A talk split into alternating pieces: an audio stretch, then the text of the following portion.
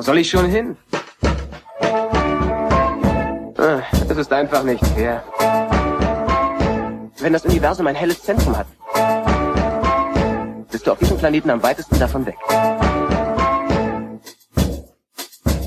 Blue Milk Blues. Willkommen zur 87. Folge von Blue Milk Blues, einem im Moment wöchentlichen Star Wars Podcast. Ich heiße Tobi Meinl. Es knistert, die Ruhe vorm Sturm, hat Twitter-User Netter Jesus geschrieben vor ein paar Tagen. Äh, und wir wollen drüber reden, wie es knistert. Die fünfte Folge von Andor mit dem poetischen Titel Die Axt vergisst ihr Werk. Um mit mir darüber zu sprechen, ist der welterste Music Trooper bei mir, der Space Opera Musicologist und mein Quiz-Kollege vom Kampf um den ewigen Thron auf der NFC, Tim Griesbach. Hi. Yay! Hallo, hallo, hallo. Ich freue mich sehr, da zu sein. Danke für die Anmoderation. Ja, der ewige Thron ist unser. Bis zur nächsten Norris ForceCon. Ja, und dann bin ich gespannt, ob wir wieder antreten dürfen, um es zu verteidigen oder wie auch immer. Ja, also ich weiß nicht, ob ich da nochmal eingeladen werde, aber Wieso? Du warst doch ganz moderat. Für die anderen Teilnehmer ist natürlich ganz gut, wenn einer dabei ist, der ähm, bei der Schnellfeuerrunde gar nichts weiß, dann schauen die anderen immer ganz gut dagegen aus. Ja. Du hast das schon erklärt, worum es geht, ne? Dass es bei der NFC war und so. Genau, es war ja diese Freitagabendshow, ne, Quizshow von Jedipedia organisiert, wo wir in zwei Zweierteams gegeneinander angetreten sind. Wir zwei und Anne und, und Christian waren im anderen Team. Genau. Genau. Und nach einem harten Kampf Haben wir es ganz knapp wir den- geschafft. den ewigen Thron, eisernen Thron, wollte ich sagen, äh, erobern können. Ne? ja, den Thron von Mandalore habe ich mir vorgestellt. Ewige Thron, haben die sich das jetzt einfach ausgedacht oder hat das Ich, ich irgendwas weiß nicht, wo es herkommt, keine Ahnung. Ja, ich ich habe keine Star Wars Referenz erkannt. Da geht's schon los. Und äh, pff, muss ja die Jungs mal fragen und Mails. ja.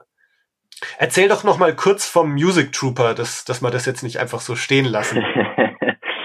Letztendlich ist es äh, die Verbindung von meinen zwei größten Leidenschaften, Star Wars und äh, irgendwie Musik. Also ich bin Berufsmusiker und habe äh, mir vor einer Weile so gedacht, hey, warum gibt es eigentlich, hat es noch niemand in irgendeinem Comic, in irgendeinem Buch erwähnt, dass es ein Imperial Music Corps gibt, so, weil das muss es ja auf jeden Fall geben, weil jedes Militär hat ja irgendwie, ne, hat ja irgendwie Musikkorps für Zeremonien, für Paraden und so weiter, aber es gibt's noch nicht.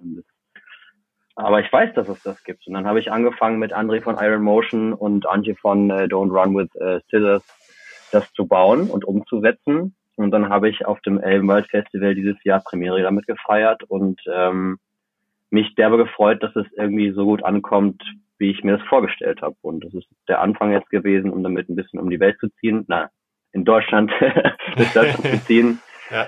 und letztendlich einen Gedanken in die Welt zu setzen, der hoffentlich irgendwann mal Kanon wird und der irgendwann mal irgendwo aufgegriffen wird. So, das ist mein großes Ziel, weil mit jedem, mit dem ich darüber gesprochen habe und mich getraut habe, darüber zu sprechen, hat halt gesagt, so, yo, natürlich gibt's das. Sei es von aus dem Fandom, sei es von Paul Duncan, dem Autor von den Star Wars Archives, mit, äh, wer ist das, Scott Canvan? Kevin Scott. Kevin Scott, ja, genau, Andersrum. so rum. Genau. Er hat es zum Ja. Glück nicht, weil er kein Deutsch kann. ja, aber die fanden das, oder Mike Quinn auch, die fanden das alles eine super Idee. Ähm, und deshalb mal gucken, was daraus wächst, wächst so. Aha. Also du spielst ja Saxophon und du spielst da auch ein Saxophon, ne? So ist äh, Sopransaxophon oder was? Ähm, Nee, also es ist ein sogenanntes EVI, also ein Electronic Wind, Wind Instrument. Und in diesem Fall ist es tatsächlich ein reines digitales Saxophon, das Okay. dieselben Griffe hat und so aussieht in der Form wie ein Sopransaxophon, aber Yamaha hat ein Instrument gebaut, was einfach aussieht, eins zu eins wie ein Star Wars Instrument. Äh, deshalb habe ich das genommen, um das mit den modifizierten Stormtrooper-Teilen und ein bisschen Scout-Parts irgendwie so Aha, zu basteln. Und Sehr cool. funktioniert es sehr gut, Ja. tatsächlich, ja. sehr cool. Ja. Dann schauen wir mal, ob wir bald mal Music Trooper auf der Leinwand oder im Fernsehen zu sehen bekommen. Ich werde ausrasten wahrscheinlich. Ja. Aber es ist ja eigentlich, also wenn ich so drüber nachdenke, was wir jetzt in Endor sehen, ist es eine totale Facette, also es kommen ja immer mehr Facetten jetzt raus, die wir vorher nie gesehen haben, das zivile Leben, was ich total toll finde, aber auch das Imperium selber, die unteren Schichten und nicht immer so diese Elitensicht so, weshalb sie sich das ja offensichtlich trauen, sowas mehr zu zeigen und mehr aufzubauen. So, das ist meine Hoffnung, bestimmte Dinge einfach zu erreichen und die nicht einfach abgelehnt werden. So. Ja, ja. Ja, also das ist bei Andor auch das, was ich sehr feier gerade, so dieses, dass man mal andere Sachen zu sehen bekommt. Voll. Also teilweise so Sachen wie ISB, ne, was man irgendwie schon ja. kannte und wusste, aber dass du mal wirklich da reinblickst und was ich auch mega geil finde, ist so diese, dieser Blick in die ganzen Apartments, ne? Die ja, voll, Mutter voll. vom, vom Cyril und so, ja. dass man mal sieht, wie die alle leben und wie die frühstücken und ja, ja, das, geil. ich meine, das haben wir zwar auch in, in New Hope, die Blue Milk schon gesehen und so, aber ne, dass du hier jetzt die Blue Milk zum Müsli isst und so, schon geil. Blue also, Noodles, äh, Blue Noodles meine ich natürlich. Ja, die Blue Noodles, genau. ähm, also, ja, oder ne, apropos Blue Noodles, ist, äh, das war jetzt in der vierten Folge, gibt's diese eine Szene, wo das Imperium dann nach äh, Morlana One kommt und in dem Büro aufräumt und so Sachen mhm. konfisziert, mhm. wo auch so so Imperiale rumlaufen mit so Boxen, wo die den ganzen Müll reinräumen. Ähm, ah, ich glaube, da räumt er auch so unter anderem diese Blue Noodle Box räumt er da dann auch weg. Ähm, Hoffentlich ja, also das sind lauter so kleine Details ja, ja. und Einblicke. Mega. So geil. Ja. Was sind so deine Gedanken zur, erste Gedanken zur fünften Folge? Also ich, wenn ich so Folgen gucke, dann habe ich manchmal schon die Kritiken im Kopf, die es hageln wird, weil Leute einfach ähm, Dinge zu schnell beurteilen, anstatt das nochmal anzuschauen oder so, was mir immer auf den Sack geht, weil ich schon versuche immer zu verstehen, warum sind Sachen so gebaut aus den verschiedensten Perspektiven. Und es ist eindeutig eine Rampenepisode. Also die baut was auf, was in der nächsten, da wird's halt krachen, so eindeutig. Und ja. deshalb äh, musste jetzt viel äh, so low-key vorbereitet werden, Charakterentwicklung, irgendwie den Konflikt weiter auszubreiten und so. Und ähm, es ist jetzt nicht auf Anhieb meine Lieblingsfolge geworden, so, das muss es auch gar nicht. Aber es gibt so viele Details, an denen ich mich festgehalten habe und die ich nochmal gucken werde, irgendwie, wo ich mich wahnsinnig drüber freue einfach. So. Und auch, dass zum Schluss nochmal dieser kleine Schlenker kam mit dem Loser und so, dass wieder so ein bisschen diese, diese Fäden immer beisammen gehalten werden, aber nicht so offensichtlich, sondern so ganz gekonnt eigentlich. Einfach zu zeigen, okay, es hängt alles irgendwie zusammen, das fand ich schon sehr, sehr spannend zu sehen. Ja. Also ich finde, es wird immer deutlicher, dass es nicht so ganz episodenhaft sein wird, sondern es war ja so, dass viele jetzt gedacht haben, dass es immer so Dreierpacks sind. Und ich meine, so, so wird's ja auch sein, wahrscheinlich. Also, was du jetzt gerade schon gesagt hast, ne, wir sind in dieser Rampen-Episode und in der nächsten Folge gibt's den großen Höhepunkt und dann ist dieser Dreier-Storybogen wieder abgeschlossen. Dann kommt ja so eine Einzelfolge, wo nur ein Regisseur und ein Drehbuchautor kommt und dann kommt wieder so ein Dreierbogen, glaube ich. Und auch Zeitblöcke munkelt man, ne? Die springen. Genau, ich glaube, das ist aber vor allem in der zweiten Staffel, soweit ich ah, weiß. Ja, okay. Aber was ich cool finde, ist, dass es gibt natürlich ganz deutlich diese Dreier-Storybögen bisher zumindest.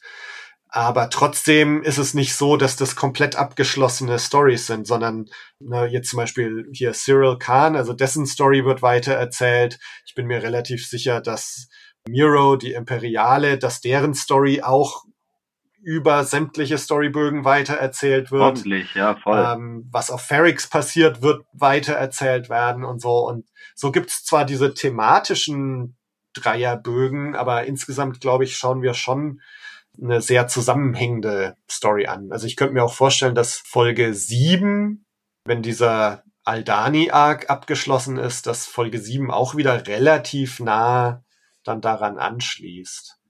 Ähm, ja.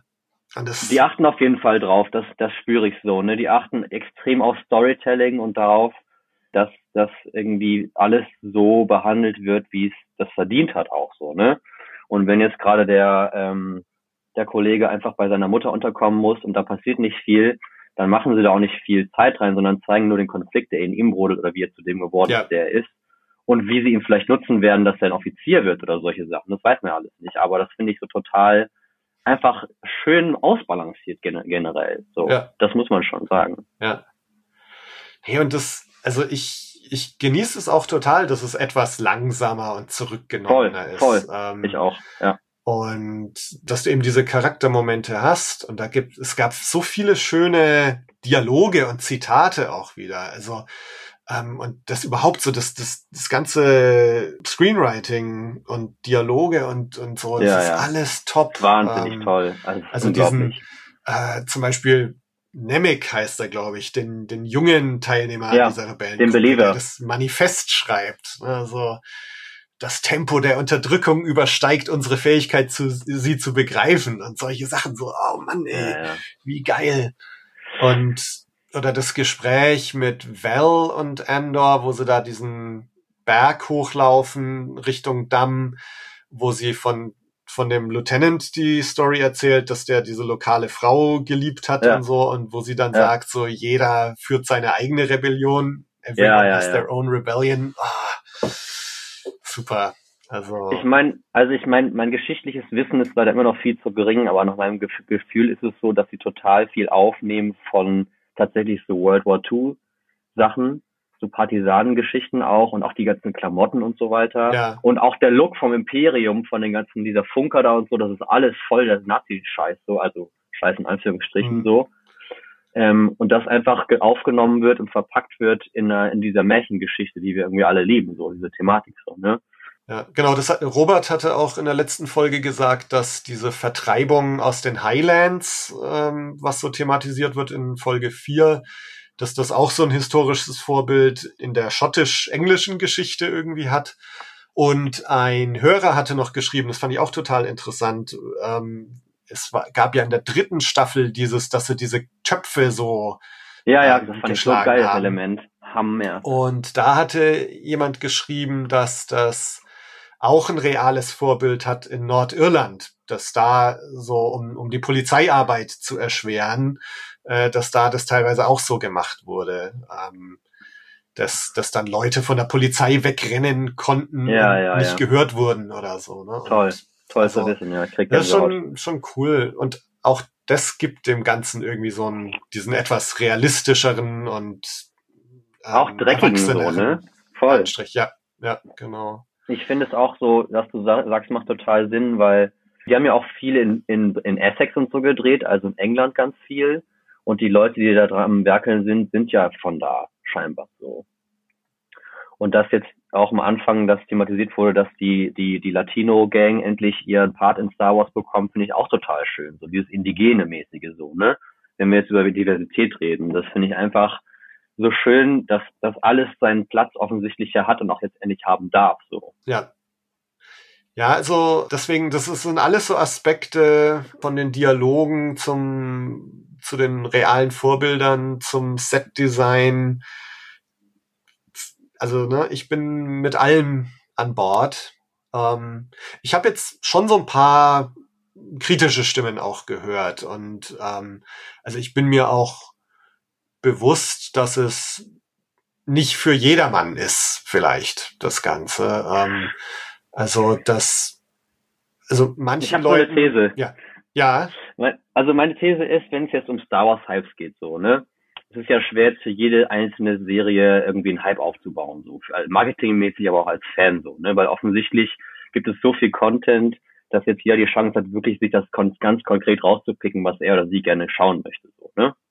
Das ist ja total, da bin ich total dankbar für, dass wir das erleben, weil ich jedes, jeden einzelnen Aspekt total genieße und alles gut gucken kann, weil ich auch mit irgendwie keiner Erwartungshaltung in dem Sinne daran gehe, so. Aber ich habe jetzt mit, ich tausche mich immer wieder mit verschiedensten Leuten aus, so.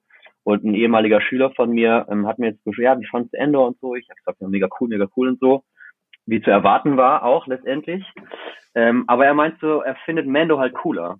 mhm. Und er ist, äh, ich glaube, 16 ist er ja so. Der ist mit Clone Wars halt aufgewachsen, so. Er hat jetzt Bad Batch angefangen zu gucken und das findet er natürlich viel geiler, weil das seine Kindheit auch ist, so, ne? Mhm.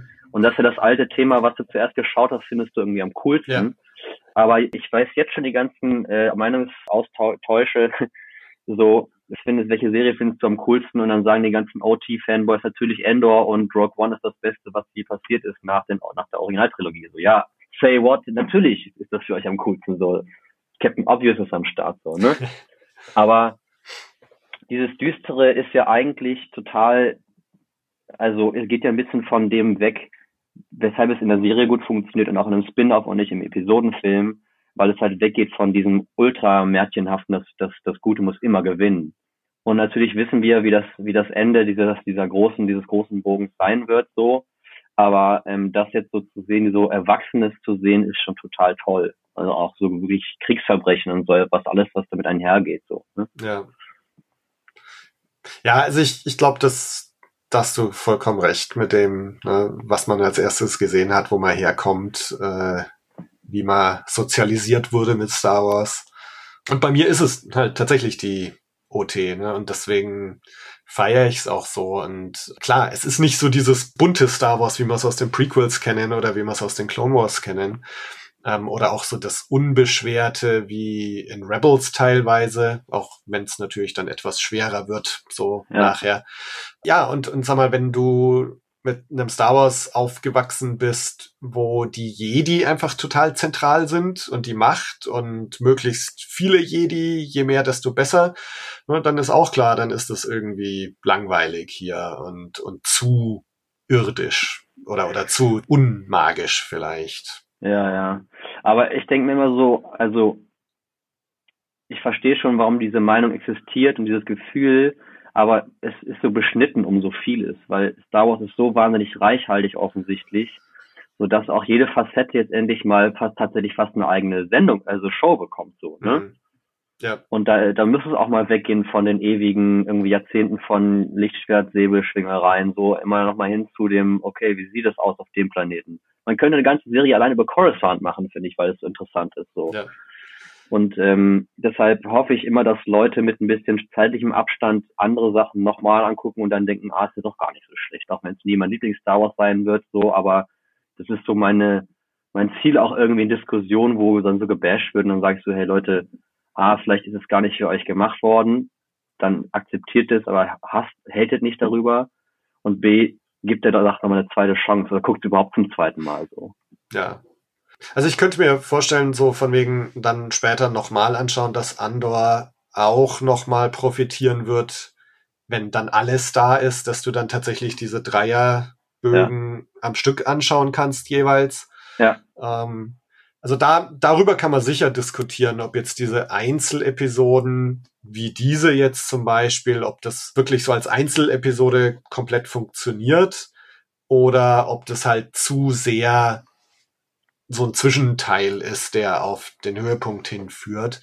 Für mich funktioniert's, aber ich kann auch total verstehen, wenn viele sagen, äh, so es, es ist zu langsam, da passiert nichts und aber das wird vielleicht einfach einfacher zu Darum konsumieren sein, wenn dann wenn dann alles da ist. Das ist aber so ein Zeitgeistphänomen.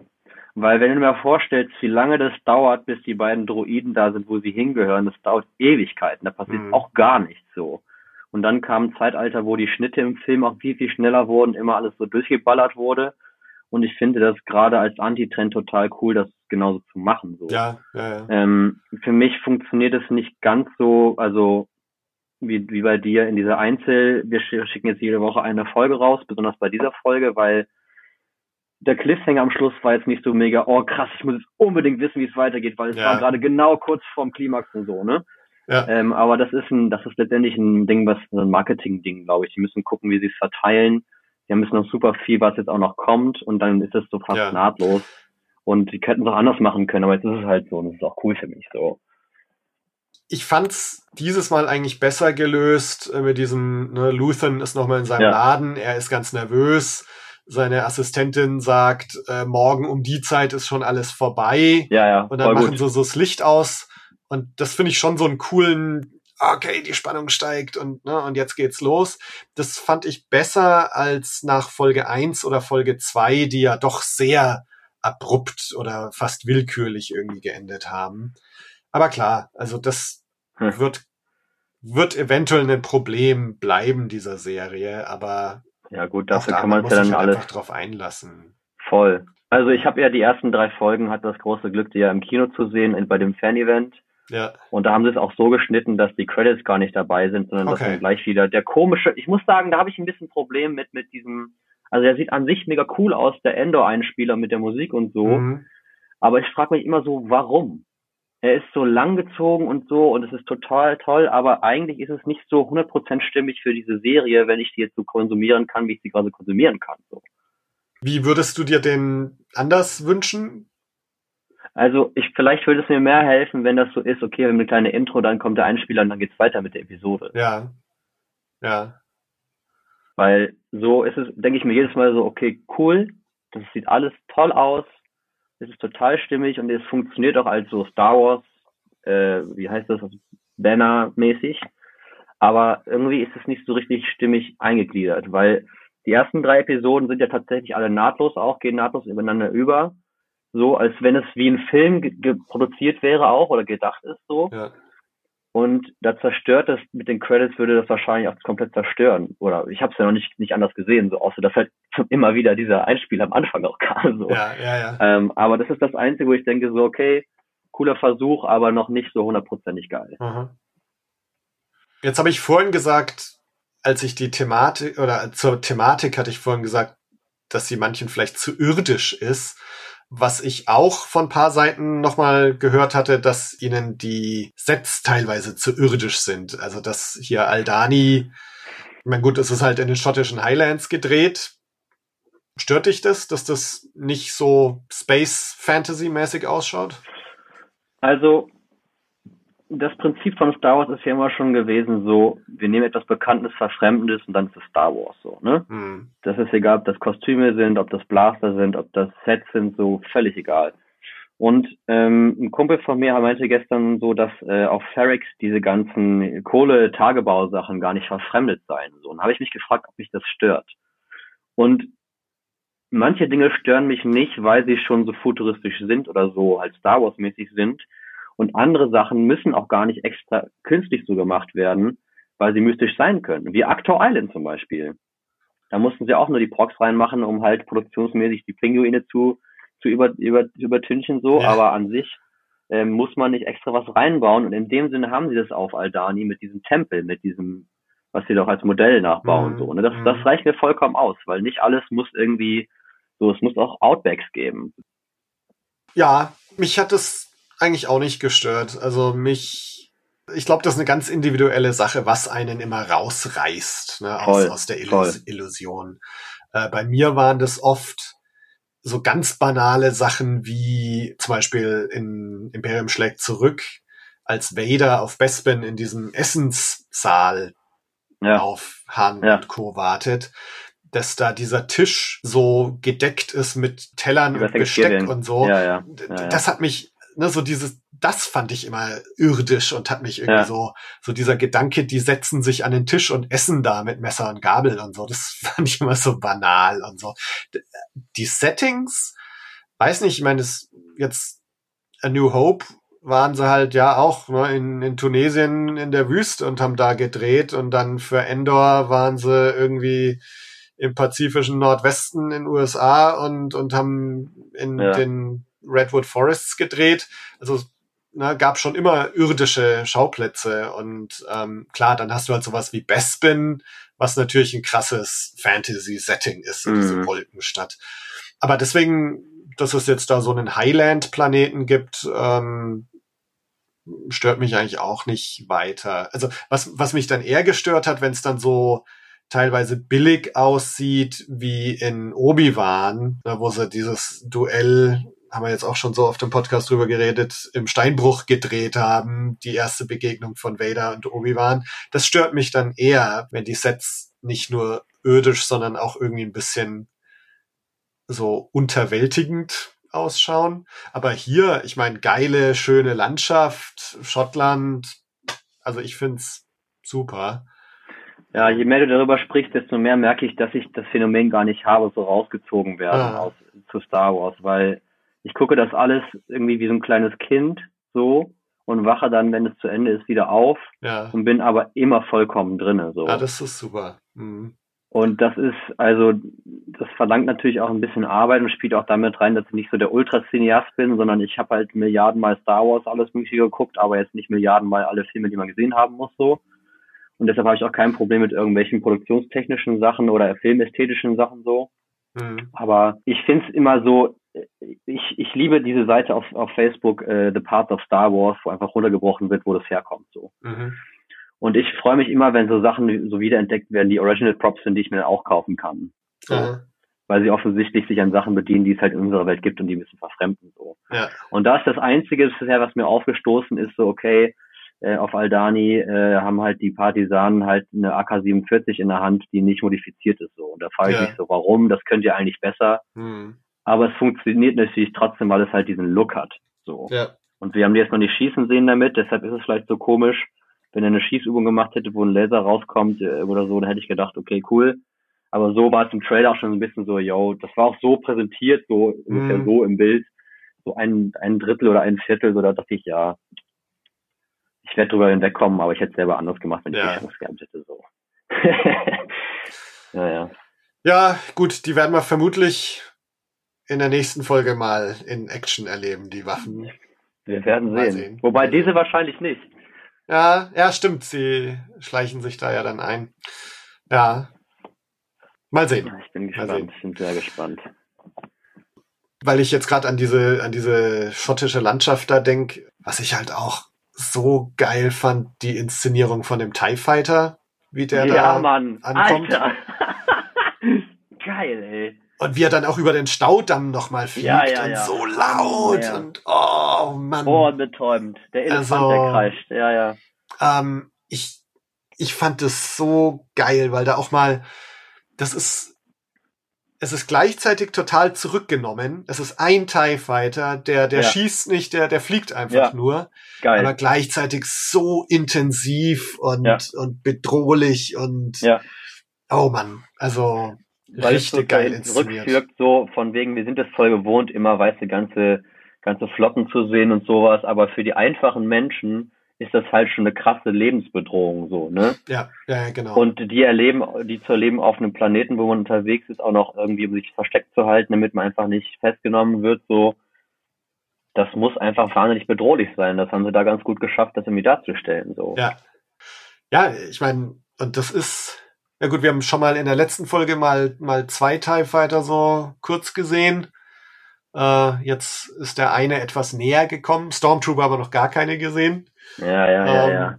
Aber ja, auch das, ich bin da vollkommen an Bord, äh, dass das so stückchenweise gezeigt wird. Ähm, und, Voll. und also in seiner Bedrohlichkeit finde ich das Imperium hier ganz toll dargestellt. Und da musst du nicht 50 TIE Fighter zeigen Ja. oder, Ja. oder Ja. 50 Stormtroopers. Ähm, also, ja, Voll. gefällt mir sehr gut. Was mir gerade noch einfällt und was auch eine schöne, eine schöne Brücke ist, tatsächlich ähm, dieser wundervolle, ähm, es ist kein Landspeeder, sondern das Shuttle von Mon Mothma und ihrer Family. Mhm. Ähm, da hat gestern ein Kumpel so geschrieben, so, yo, sieht aus wie bei Blade Runner, das alte Blade Runner und sowas. Mhm. Und ich habe, meine erste Assoziation war, es ist eigentlich ein Star Wars Rolls Royce. Aha. Und ich finde ihn so schön, weil er ist so clean und so, weißt du, so galant, wie Mon Mothma so auch ist, aber trotzdem nicht so futuristisch, wie jetzt man sich das vor 40 Jahren vorgestellt hat, wie die Zukunft ist. So alles in Chrom und so. Ja. Sondern irgendwie total schön eingepasst äh, in diese, in diese Art der, der, der Eliten von Coruscant, so.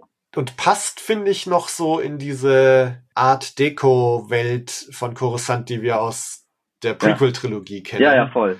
Ja. Wir haben ja jetzt teilweise so diesen etwas Beton-Look von Coruscant mal gesehen, das Apartment von Cyrils Mutter zum Beispiel und, und so. Ist es Coruscant? Äh, da haben wir letzte Folge auch schon drüber geredet und wir sind zu dem Schluss gekommen, ja. Hm. Ich habe da auch rumgerätselt, weil er wird ja auf Morlana One demontiert, aber du siehst irgendwann ihn in dieser einen Szene, wo er an diesem Spaceport ankommt. Ja, ja. Und ich glaube, das ist dann schon Coruscant. Spannend. Ich liebe all diese Fragen rauszubekommen irgendwann. Ich, das ist so toll. Ja. Müssen wir direkt mal schauen. Es ist ja jetzt auf, auf StarWars.com veröffentlichen sie immer so ein Episode Guide. Ah, Ähm, geil. Und da, also der von Folge 4 ist schon da, der von der aktuellen, jetzt zu dem Zeitpunkt, wo wir gerade aufnehmen, noch nicht. Und da haben sie oft so ähm, Screenshots und dann steht Ja. so eine bestimmte Beschreibung dabei und Ah, ja, ja. da könnte man mal schauen, ob da vielleicht jetzt in der letzten Folge schon irgendwas steht von Cyril Khan ist hier wieder auf Coruscant oder keine Ahnung. Ah, geil, ey. Ich liebe es. Ja. Aber also wenn's Coruscant ist, dann gibt's da halt so ein bisschen so diesen etwas nicht so Art Deko, sondern eher so ein funktional brutal. Ja, so ein Wohnklo. Look. Ja. ja, ja. Und Ja. aber da finde ich passt so Mon Mothmas Auto schön noch in diese alte stylische Coruscant-Welt rein. Voll. Ja, In den glorreichen Zeiten und so. Das- genau, Ja, genau. ja, ja. Wo ja auch der, der Senat noch intakt ist zu diesem Zeitpunkt, ne? Der, also Ja, der, ja, der ist ja noch, also zumindest für die Öffentlichkeit, ein ernsthaftes demokratisches Mittel, bis er dann irgendwann in, in der OT halt ausgehebelt stimmt, wird. genau. Dann fünf Jahre später lösen sie ihn auf. Ja. Da, also auch, auch deswegen finde ich das so interessant, jetzt nochmal so, ne, diese Politikerin Mon Mothma da zu zeigen, die quasi auch gegen den politischen Zerfall kämpft und, und die versucht irgendwie anständig zu bleiben in, in dieser Welt. So auf Kosten Voll. ihrer Familie auch teilweise. Ne? Also wenn man sieht, wie das Verhältnis mit ihrem Mann oder auch mit ihrer Tochter ist. Ähm, Ja. Und ich, ich finde es so geil, solche Sachen zu sehen und mitzubekommen. Also, Ich fand es auch so schön zu sehen, wie sie nach Hause kommt und weißt du, wie sie ihre Kette ablegt und das alles. ah, Das war jetzt auch in der letzten Folge und so, aber also ich finde es ein, es ist ein neues Element von einer bekannten Person, die ganz unaufdringlich beschrieben wird. So. ja, ja, Und ich meine, jetzt sitzt sie da in ihrem Speeder, in ihrem Shuttle und es ist offensichtlich, dass sie in Anführungsstrichen die Gute ist, weil ihr Mann fragt sie nach dem Namen von ihrem Fahrer und für sie ist das voll selbstverständlich ja, und für ihn ist das irgendein Lakai so, ne? genau, genau. Und das sind so kleine Details, wo ich mich einfach, wo mein Herz aufgeht, Ja. weil es so mit so wenig so viel gezeigt wird von von einem Charakter oder von einem Dialog oder von einer Szenerie irgendwie. Ja. Und das ist einfach, grundsätzlich ist es handwerklich, die machen alle ihre Hausaufgaben so auf sämtlichen Ebenen. Ja, ja. Also wir haben in der letzten Folge so ein bisschen über so Dualitäten gesprochen, so Idealismus gegen Realität und was jetzt hier, was ich ganz interessant fand, hier kommt noch so dieses äh, Familie versus Karriere oder Familie versus Pflichten dazu, weil Ja. Mon Mothma ja schon eine, ja, also ich meine, sie, sie kämpft für ihre Sache, sie steht für ihre Überzeugungen, aber gleichzeitig leidet halt ihre Familie drunter. Und ähm, das fand ich, da, das, diese Szene habe ich tatsächlich dann, äh, ich habe sie mir auf Englisch angeschaut und habe da dann nochmal auf Deutsch reingeschaut, um zu schauen, wie das, wie das übersetzt ist. Und da finde ich, dass die deutsche Übersetzung leider das nicht ganz so gut wiedergibt. Also im Deutschen, die, die Tochter will ja nicht mit der Mutter im Auto fahren. Ähm, Ja. also die Mutter wollte sie ja quasi auf dem Weg zur Arbeit noch in der Schule absetzen, sagen wir das war Ja. ganz banal. Und da sagt die Tochter ja, ähm, auf Deutsch sagt, sagt sie so, du willst dich ständig einbringen. Und auf Mhm. Englisch sagt sie irgendwas so, you're pretending to be involved somehow oder sowas. Und das finde ich noch viel krasser auf Englisch, Ja, ja, dass sie voll. quasi sagt so, ne, so du möchtest der Öffentlichkeit vorgaukeln, als hätten wir, als, als hättest du irgendwas mit mir zu tun. Ja. Und das finde ich schon ziemlich niederschmetternd, wenn die Tochter das so äh, zu Schlag ins sagt. Gesicht, ja voll. Ähm, voll. also das fand ich auch eine ganz starke Szene. Ich finde es auch aus einer feministischen Sicht total cool, weil einfach klar ist, also die Mutter ist nicht diejenige, die jetzt versucht, die Familie zu beschützen oder sowas, sondern sie will es natürlich, aber ihr ist auch klar, dass irgendwas abgeht, wo sie ein Teil von ist und auch sein von muss, weil sonst alles im Bach runtergeht, so, ne? Mhm. Und wer weiß, wie es weitergeht, ob sie tatsächlich ihre Familie opfern muss, um quasi dem großen Ganzen gerecht zu werden oder keine Ahnung, so, ob die vielleicht auch einfach, weiß was ich so, aber das, das ist, also vor ein paar Jahrzehnten hätten wir es noch andersrum gesehen, dass der Mann immer derjenige ist, der fürs Gute einsteht und so und die Ja, Frau will ja. eigentlich, dass alles so bleibt, wie es ist. Ja, ja, also da bin ich auch sehr gespannt, wie sich das noch entwickelt, weil ihr Mann ist ja, ich weiß gar nicht, ob wir diese Dinnerparty, um die es in der letzten Folge ging, noch sehen werden oder ob die jetzt eigentlich schon off-screen Ich glaube, die ist stattgefunden hat. gelaufen, ja. Aber da hatte er ja auch davon geredet, dass da Sly Moore eingeladen ist, also diese Ja, ja, ja. ja. glatzköpfige äh, Helferin da vom Palpatine. Ja. Und äh, zu denen sagt, oder über die sagt Mon Mothmas Manja so, they are fun oder so, ne? Also ja, ich ja, könnte mir auch ja, vorstellen, ja. dass er tatsächlich mehr und mehr mit so dem Imperium nahestehenden Personen zu tun haben wird, wo der Keil zwischen ihm und Mon Mothma natürlich immer, immer größer wird. Also bin auch sehr gespannt, wie es da weitergeht. Ja, ich, mein Gefühl war so, ähm, dass er, wie soll ich das sagen?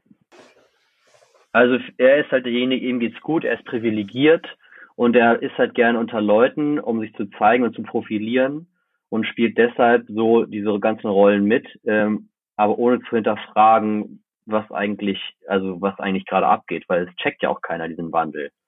Ja, So. ja, Und dass er deshalb einfach nur sein eigenes Leben weiter, weiterlebt, aber man muss mal irgendwie einen Punkt gefunden hat, wo sie sagt so, hey, was zur Hölle? Was zur Hölle einfach so. ja, ja, genau.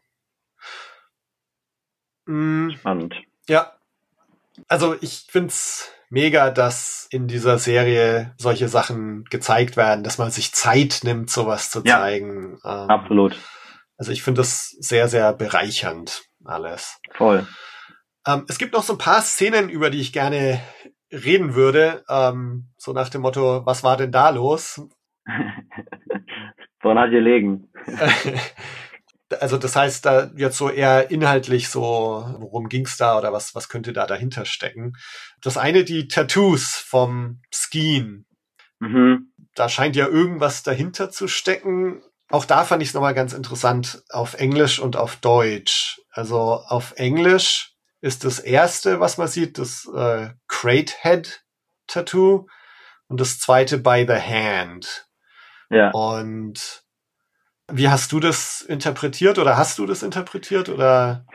Ähm, ich überlege gerade, weil ich gucke das immer mit englischen Untertiteln, ob da stand Crate im Sinne von die Crate-Drache oder im Sinne von die Box, also so Kiste. Ähm, nee, es war äh, Crate Drache tatsächlich. Crate-Drache, ne? Genau. Ja, ja.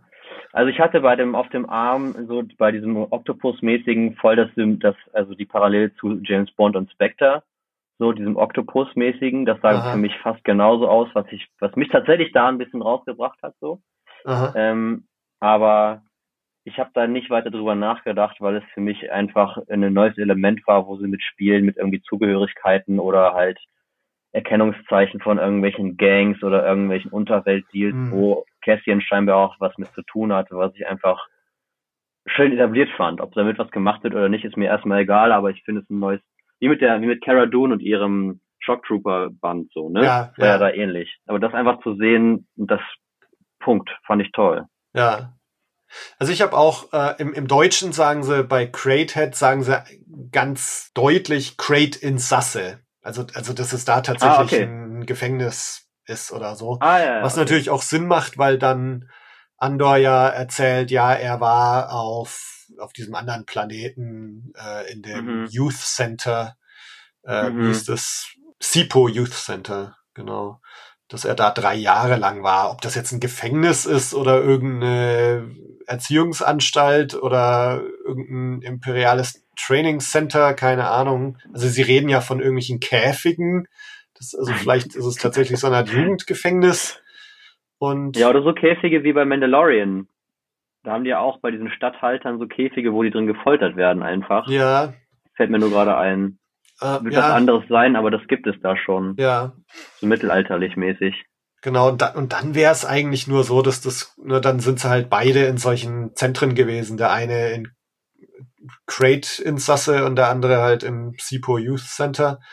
Das und by the hand, ja, mal schauen. Ich habe da mal bisschen nachgeforscht. Also es gibt ein paar Leute, die sagen, dass das vielleicht irgendwie mit mit The Emperor's Hand zu tun hat. Also was ja ursprünglich mal Mara Jade im EU Ja. war ja mal The Emperor's Ja. Hand. Und äh, was ich schon gar nicht mehr wusste, ist, dass jetzt im neuen Kanon in Rebels, dass da auch irgendwie so eine so eine Geheimorganisation The Emperor's Hand heißt, so eine so eine Elite-Truppe. Also ob das sich darauf bezieht, das war Hm, jedenfalls so, was, was ja. irgendjemand interpretiert hat. Ist ja auch nochmal dann die Frage, ob die sich selber so nennen oder ob sie tatsächlich offiziell so sind, vom Imperium gesehen, ne? Ja, ja, genau. Weil es können ja auch so selbsternannte Dudes und Dudinnen sein irgendwie. Ja, ja. Aber spannend, ja, voll spannend. Also auf jeden Fall, äh, es macht die Welt wieder ein bisschen größer, weil es über, Ja, ja, über ja, die ja. Serie irgendwie hinausdeutet. Und das stellt so eine gewisse Verbindung zwischen Keen, äh, Skeen und Ja. Andor her. Ich meine, das ist ein Element, was ich immer schon in Star Wars geliebt habe. äh, Dieses, es gibt immer offene Fragen, die nicht beantwortet werden. Ja, Und das muss auch immer so bleiben. Weil gerade darüber lässt sich am schönsten diskutieren und zu sprühen in alle Richtungen, wo kann es herkommen und vielleicht wird es irgendwann aufgedeckt, vielleicht auch nicht. ja. Was hast du so aus äh, Cyril und seiner Mutter gemacht? So diese ganze Geschichte mit Onkel, weiß jetzt gerne mal, mit dem Onkel, Mhm. den sie dann fragen wollen. Also erstmal natürlich klassisches Familiendrama und zerrüttete Familiensituation so. Ich fand es interessant, wie galant sie gekleidet ist tatsächlich. Mhm. weil für mich war das ein Widerspruch zu der Wohnung irgendwie, weil sie, also sie hat ihn ja wahrscheinlich, aber weil ich die Frage, wenn sie ihn erwartet hat, dann zieht sie sich natürlich vernünftig an, weil es muss immer alles vernünftig sein für den Schein und sowas. Ja, Aber wenn das nicht der Fall wäre, fände ich sie ein bisschen drüber, was auch interessant wäre. Aber jedenfalls ist es dieses klassische, okay, sie, sie gibt ihm auch erstmal eine, eine Ohrfeige und umarmt ihn, umarmt ihn dann so, um klarzumachen, was die Erziehungsmethoden sind, warum er auch so ein, ja, so ein Typ halt geworden ist, so, so ein loyaler, aber doch ein bisschen so auch, okay, was ist mit dem Typen, so einer. Ja. Und letztendlich will sie mir irgendwie helfen, aber sagt das auf eine Art und Weise, die total emotional auch erpressend irgendwie ist, so, weil sie sagt, du hättest auf deinen Onkel gehört, dann wärst du gleich in die Akademie gegangen, aber du wolltest ja das unbedingt machen, so mäßig. ja, Und er ist die ganze Zeit beißt sich auf die Zunge, um nicht seine eigene Mutter zu beleidigen irgendwie. Und lässt es dann an den Blue Cereals aus irgendwie. Ähm, und wird behandelt wie das wie der kleine Junge, der ja eigentlich nicht mehr ist, aber eigentlich ja doch noch irgendwie ist. So. ja, Weil er ja in seiner selbst umgeschnallten Uniform dann doch nochmal Imperium spielt, ohne Imperium zu sein. So. ja. Ich frage mich auch, ob dieser Onkel nicht tatsächlich vielleicht im Imperium ist. Ne? Also, Gut möglich, ja. ähm, dass der da irgendwie Funktionär ist. Dass sie eben doch tatsächlich jetzt auf Coruscant wieder sind und dass der Onkel da irgendeine Funktion in, in irgendeiner imperialen Behörde hat oder so, dass, dass er also jetzt doch noch zum Imperium kommt auf Umwegen. Mal sehen.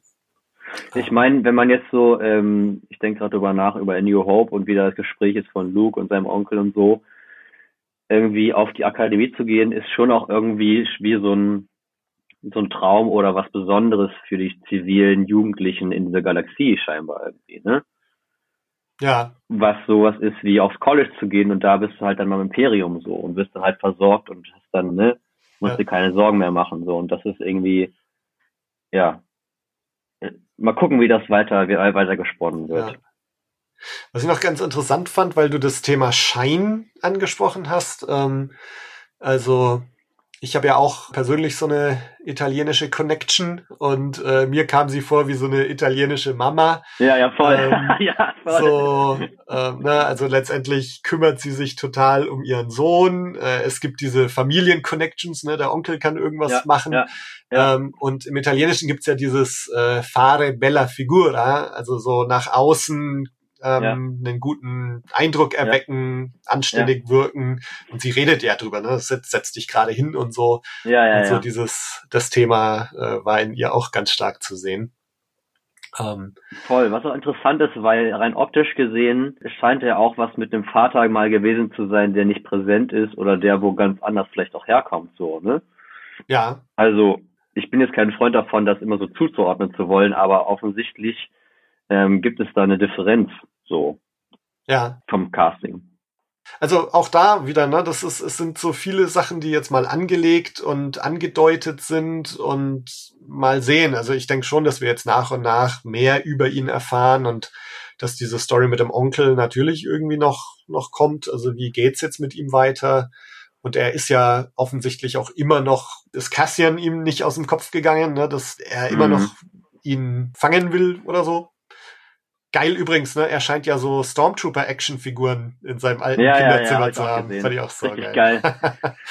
Ja, ich finde, also bin nicht der Freund davon, zu prognostizieren oder so sich einbilden zu können, was kommen wird.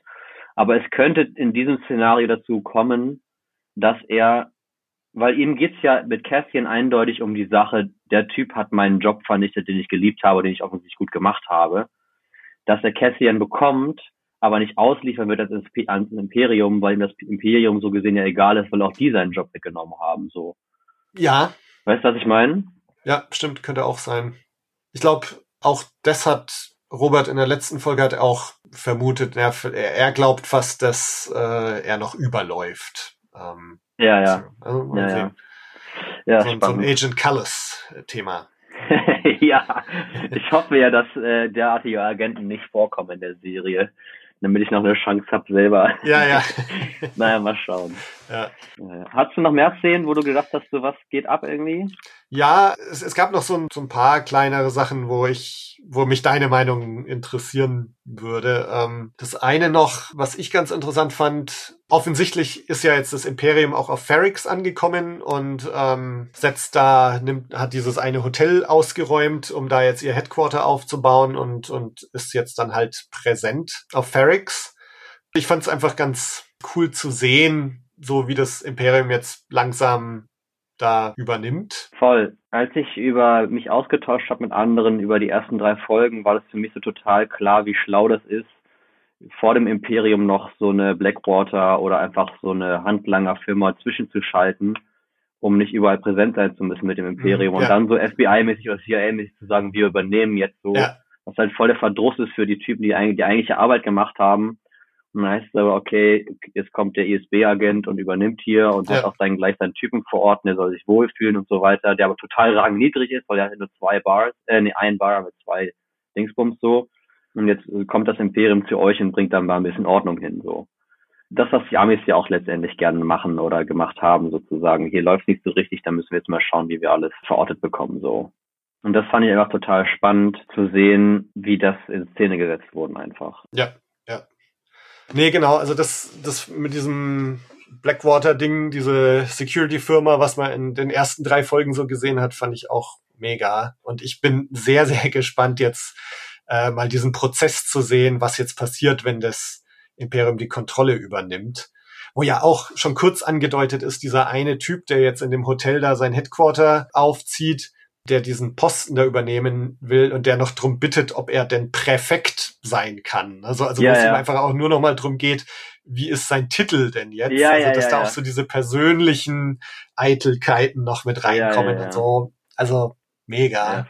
Und was ich eben ganz interessant finde, dass, also für mich deutet das auch darauf hin, dass, dass es eben in der nächsten, also nicht Folge 6, sondern dann Folge 7, 8, 9, dass das einfach relativ nahtlos weitergeht, weil da sind jetzt so Sachen angelegt, dieser Prozess des Imperium of Ferrix, was ja ein schleichender Prozess sein wird. Und deswegen glaube ich tatsächlich, dass die komplette erste Staffel schon äh, relativ kontinuierlich so eine Story erzählen wird. Das glaube ich auch, Ähm, ja. Zwei Kleinigkeiten noch, so als was ist denn da los? Das eine, ich weiß nicht, wie hast du das interpretiert, diese, ähm, das ist jetzt total unwichtig eigentlich, aber als Skeen und Andor sich über die Tattoos unterhalten, kommen sie ja irgendwann auch so auf die Truppe zu sprechen und sagen dann, dass da Sinta eigentlich so die toughste von allen ist. Und da sagt Skeen zu Andor so, äh, falls du dich fragst, so, she's sharing a blanket. Also so, sie, sie ist schon vergeben, so nach dem Motto. ja. Ich habe irgendwie erst gedacht, dass Skeen hier quasi Anspruch auf sie erhebt. Aber ich habe mir dann gedacht, also später, als sie dann am Lagerfeuer trinken, so auf die Rebellion, was ich auch mega fand, und dann Andor den Flachmann da an Sinter weitergeben soll, wo dann Val dazwischen kommt und ihm sagt so, stay focused. Da habe ich mir auf einmal gedacht so, ah, dieses stay focused ist das so, hör auf meine Freundin anzubaggern. Ah, Also ich frag mich, ob ah, die toll, zwei vielleicht- Toll, ja, ja, ja, ja, super, Ja. super. Ich, mir ist dieses, also ich habe mir ist das nicht aufgefallen in dem Sinne und mir ist auch jetzt nicht irgendwie, ich habe jetzt keinen Vibe gespürt zwischen zwei Personen, Ah, weil also für mich ist es in dem Sinne nicht wichtig, weil es einfach nur zeigt, okay, es gibt ein Gruppengefüge und jedem Gruppengefüge, wenn du mit vielen Menschen zusammen bist oder mit einer bestimmten Anzahl Menschen, entwickelt sich immer irgendwas in irgendeine Richtung, gerade in so einer Extremsituation. Und auch meistens anders rein vom optischen her, als es sonst laufen würde, wenn du einfach durch Coruscant läufst und hast da tausend verschiedene von tausend Planeten so, ne? Aber ich finde es äh, ähm, geschickt geschrieben, um klarzumachen, dass die schon länger da rumhängen und dass jetzt der Neue erstmal sich beweisen muss. Und das fand ich tatsächlich auch toll in der Folge, fällt mir gerade auf, dass Endor äh, oder das Cassian jetzt am Clem heißt er ja in der Szenerie, Clem, ja. dass er jetzt mal erstens musste er sich total profilieren und jetzt, jetzt stellt er Fragen aus seiner Expertise und dann wird ihm wird klar, okay, die haben selber keinen Plan davon ja. und dreht so ein Spiel ja, um. Das fand mega. ich so toll. Ja. Das fand ich so toll und ich finde es ja. auch so toll, deshalb, weil die natürlich gesagt haben, jo, wir schaffen das schon irgendwie, aber wir müssen halt gucken, wie es dann vor Ort ist. Also seid ja. ihr völlig bescheuert. Ihr setzt hier meinen Kopf aufs Spiel und habt das nicht gecheckt so. Ja. Und das fand ich so in der Folge erfrischend, weil es quasi jetzt nicht nur eine, eine Fortführung oder so von dem war, was bereits da war, sondern er hat jetzt sich etabliert in der Gruppe und er hat, darf jetzt auch was sagen, ohne immer auf den Deckel zu bekommen. Ja. Auch mega geschauspielert, diese Szene von, von ja, ihr, ja. finde ich, die Val, ja, wie sie so schaut, als er, als er dann so fragt, so, ihr habt keine Ahnung, oder? Und, und wie sie da so schaut, super, echt super. Hammer. Äh, ja. letztes Ding, äh, was ich noch so ganz interessant war, war so die Dynamik zwischen Luthen und seiner vermeintlichen Assistentin am Schluss Claire oder wie sie heißt, weil ich jetzt schon gesagt habe, das ist seine Assistentin, aber ich hatte hier auf einmal so das Gefühl, dass sich die Dynamik zwischen den beiden so ein bisschen geändert hat, weil sie sagt dann zu ihm ja so, wenn du dich nützlich machen willst, dann putz irgendwelche Münzen oder so. Oh ja, ja, und mach nicht mehr so lange und sowas, ne? Genau, und das klingt für mich fast so, als wäre sie eigentlich die Chefin.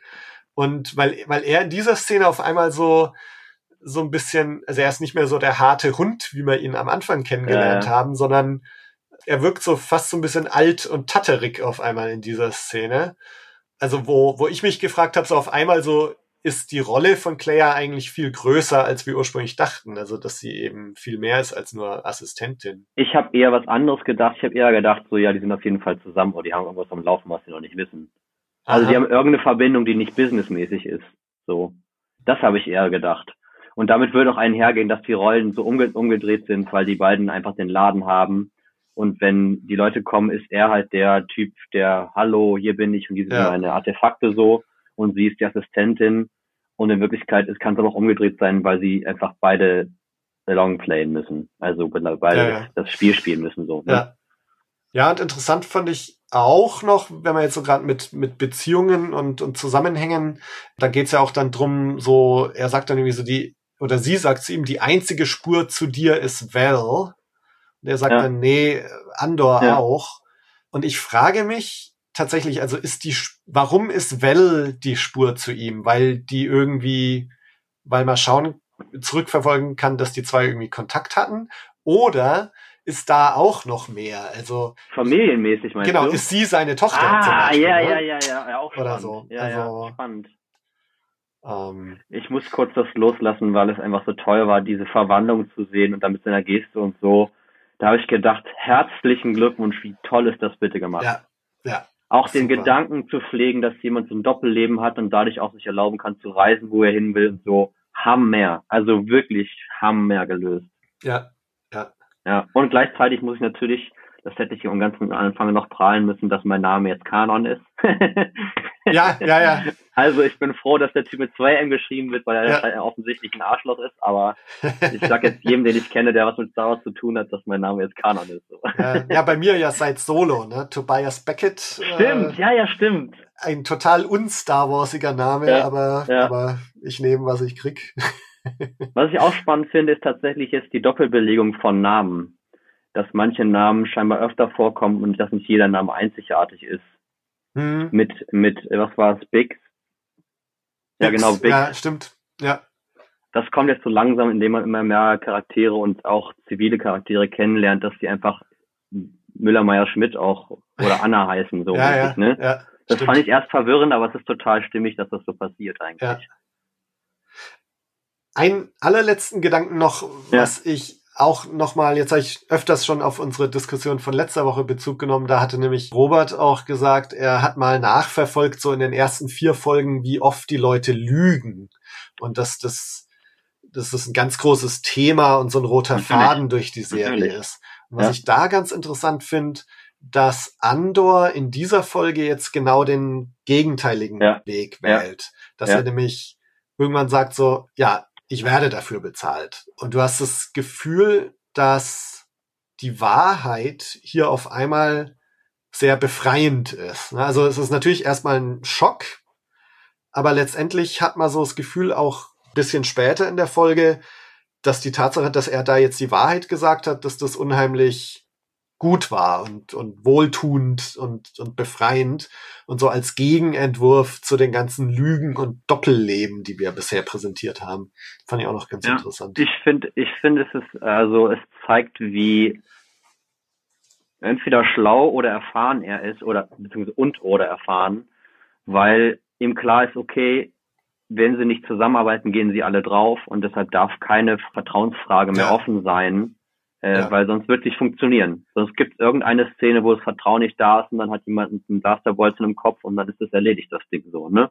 Genau. Und das zeigt aber auch dieses Zusammenschweißen einer Gemeinschaft, die etwas gegen etwas wesentlich Größeres kämpft als man selbst, dass es notwendig ist. Und für mich ist total eine weitere Lebensweisheit, die man rausziehen kann aus Star Wars, weil es letztendlich also ist so. Ich meine, ich bin kein großer Freund davon, äh, irgendwie zu lügen oder so, oder die Wahrheit zu sagen von einem gewissen Standpunkt aus. ähm, aber manche so Situationen erfordern das nicht komplett die Wahrheit zu erzählen, wie sie ist, sondern nur so zu kaschieren oder nur einen Teil von dem zu offenbaren, wie die Schatzkiste mal kurz aufzumachen, Hm, damit man halt weiter überleben kann. So.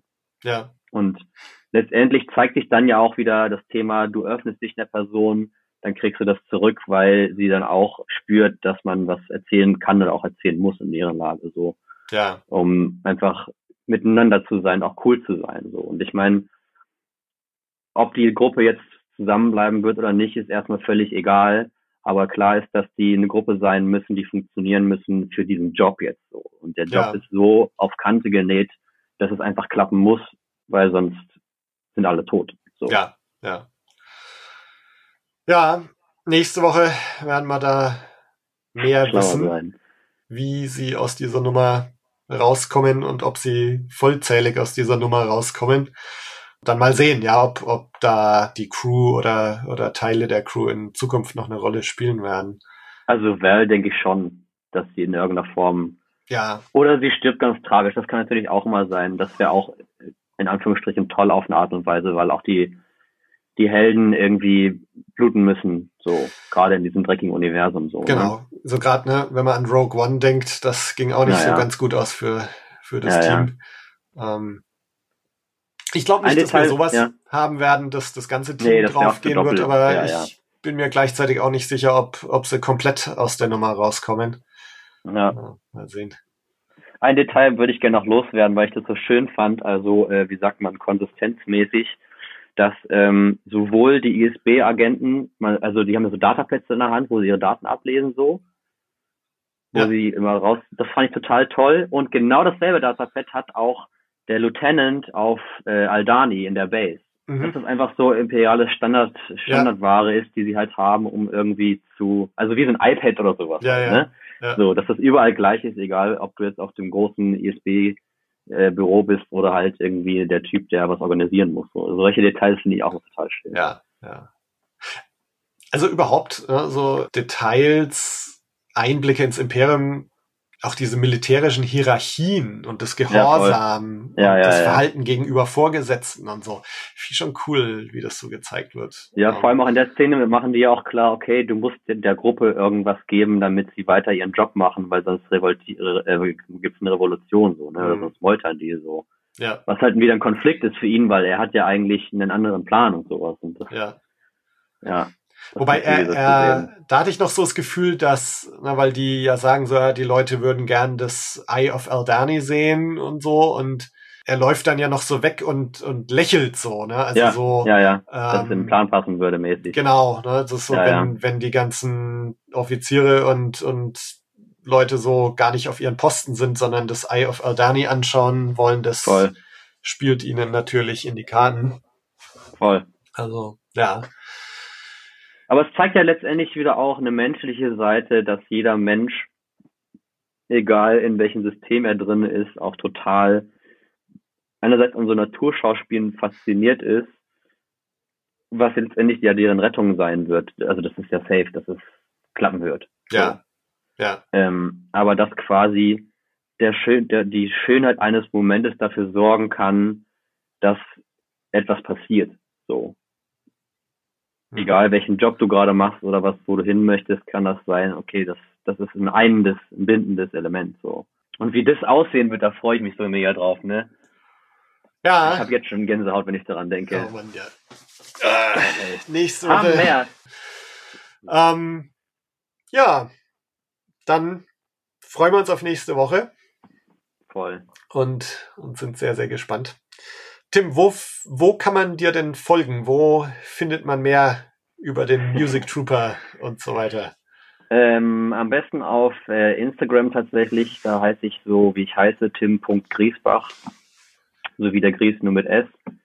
Freue mich immer über neue Menschen, die Sachen liken, folgen, teilen, was auch immer, das ganze Spiel. Aber es muss natürlich sich niemand gezwungen fühlen, aber ich bin gerade, irgendwie mein Instagram dreht gerade durch. Ich weiß auch nicht, das ist Ja. alles völlig überwältigend so. Und ähm, ja, ich spiele den Ball direkt zurück und bin sehr dankbar, dass ich bei dir sein durfte und äh, freue mich, äh, die Folge irgendwann selber nochmal teilen zu können, natürlich, um allen Ja. zu zeigen, wie toll der Podcast ist. Nicht nur, wenn ich dabei bin, sondern auch so Menschen wie Robert haben es voll verdient, dass sie sich auf so einer tollen Ebene mit dir unterhalten könnten. Deshalb danke, dass du mich eingeladen hast. Ja, vielen, vielen Dank an dich natürlich. Ähm, genauso bei Blue Milk Blues. Schaut auch mal auf Instagram, Twitter, Facebook oder auf der Webseite bluemilkblues.de vorbei. Ihr könnt den Podcast auf iTunes oder Spotify abonnieren oder auch bewerten. Tut das, folgt dem Podcast, lasst eine Bewertung da. All das hilft.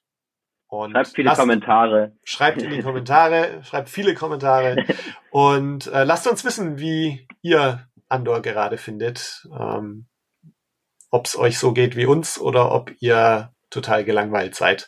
Lasst es uns wissen Toll. und wir hören uns nächste Woche wieder. Bis dann. Ciao.